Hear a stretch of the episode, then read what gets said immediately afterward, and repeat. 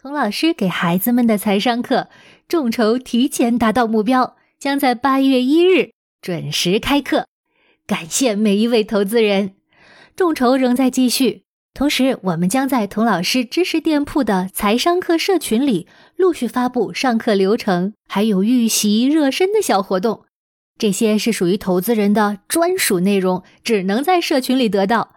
所以，请投资人马上加入财商课社群。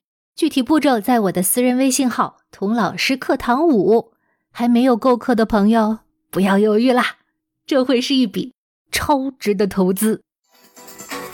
大人物小故事，小少年大梦想，欢迎来到童老师课堂的奇葩名人录。你好，我是童老师。上几集讲狐狸爸爸的故事。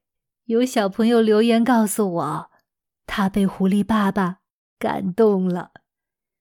狐狸爸爸是个完美的爸爸吗？当然不是了。首先，他偷东西，被农场主打断了尾巴，还差点啊让一家人都饿死了。但是，狐狸爸爸总是那么积极乐观，永不言败，有责任感担当，足智多谋。即使一家人身处绝境，他也能保持头脑冷静，突破重围。不但拯救了自己，还给其他动物带去了生机和希望。达尔写出了了不起的狐狸爸爸，那他也是个了不起的爸爸吗？那要从一九五三年说起，因为那一年达尔结婚了。新娘是美国著名的女演员 Patricia Neal 帕德里夏·尼尔。她在《蒂凡尼的早餐》那部电影里演一个高贵优雅的富家女，和她同台飙戏的呀，就是大影星奥黛丽·赫本。尼尔后来凭借《原野铁汉》得到了一九六四年的奥斯卡最佳女演员奖，是好莱坞一线的大明星。你也许会说。好莱坞的大明星怎么会嫁给一个童书作家呢？嘿 呦，这一段姻缘呢，要感谢童老师名人录里讲过的另一位名人。你先猜猜是谁？是迪士尼！哈，没想到吧？在前几集我讲过，达尔把自己当飞行员坠机的经历写了下来，发表在《星期六晚报》上。没想到他的处女作大受欢迎，于是他开始创作第一部童话，叫做《The Gremlins》小精灵。小精灵讲的是什么故事呢？在达尔当飞行员的时候啊，他和战友经常把各种飞行故障怪罪到一群叫 Gremlins 的小精灵身上。其实啊，根本没有什么小精灵。只不过是当时飞机的质量实在太差了，经常莫名其妙的出问题，又查不出原因，所以呢，飞行员们就发明了 Gremlins 这一群小精灵。达尔就根据这个背景，写了一系列关于 Gremlins 在飞机上捣乱的小故事。这些故事最终引起了迪士尼的关注，想把它们拍成动画电影，就把达尔请到了好莱坞。虽然后来这个项目黄了，但是通过迪士尼的介绍，达尔进入了好莱坞这个名利场，认识了很多大明星，其中就包括他未来的妻子尼尔。尼尔虽然见惯了帅哥，但是呢，仍然被达尔深深的吸引了。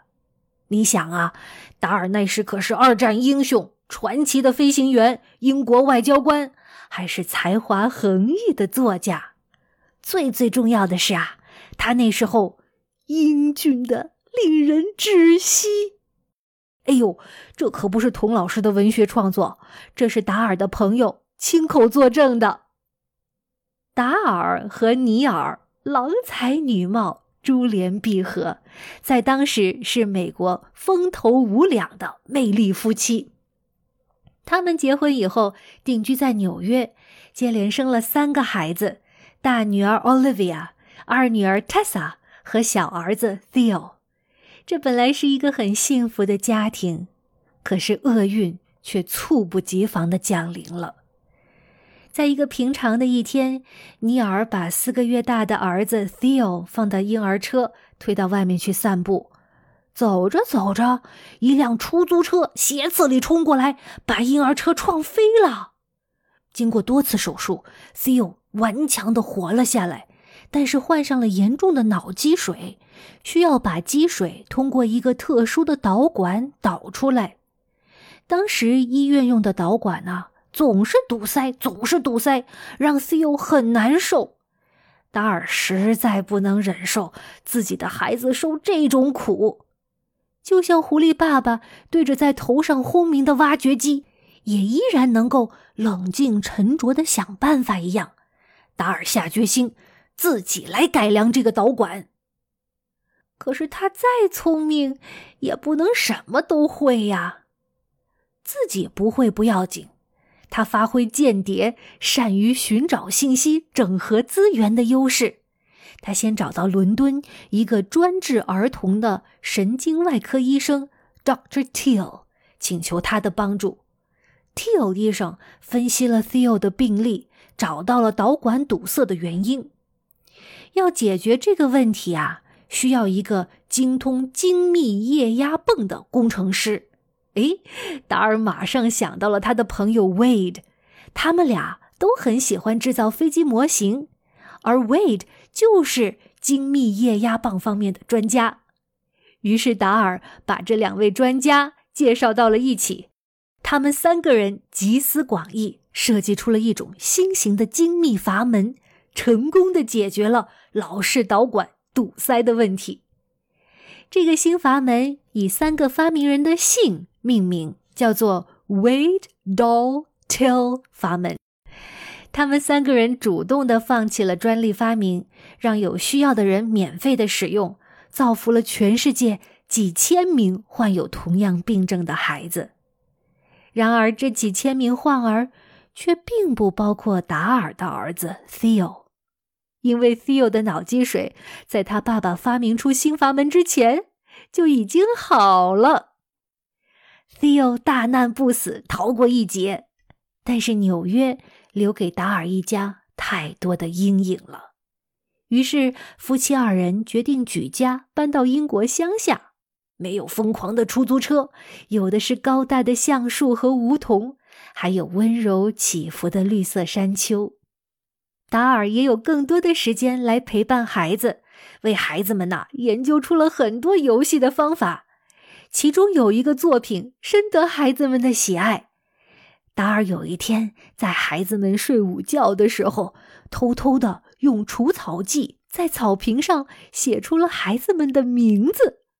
过了几天，撒了除草剂的草变黄了，草坪中显现出了孩子们的名字。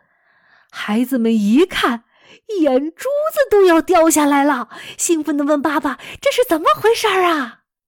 达尔很肯定地说：“哦。”这是本地的仙女儿啊，为了欢迎你们来这里安家，赠送给你们的礼物。孩子们一听，可高兴坏了。达尔一家渐渐从车祸的冲击中缓过劲儿来了，生活渐渐好转，走向平静。可是，哎呦，听到这儿，有的小朋友可能要捂住耳朵了。我不要听这个讨厌的“可是”。可是生活啊，就是这样难以预料。达尔的一生注定要有更多的起起伏伏。可是发生了什么呢？我们下一集再见吧。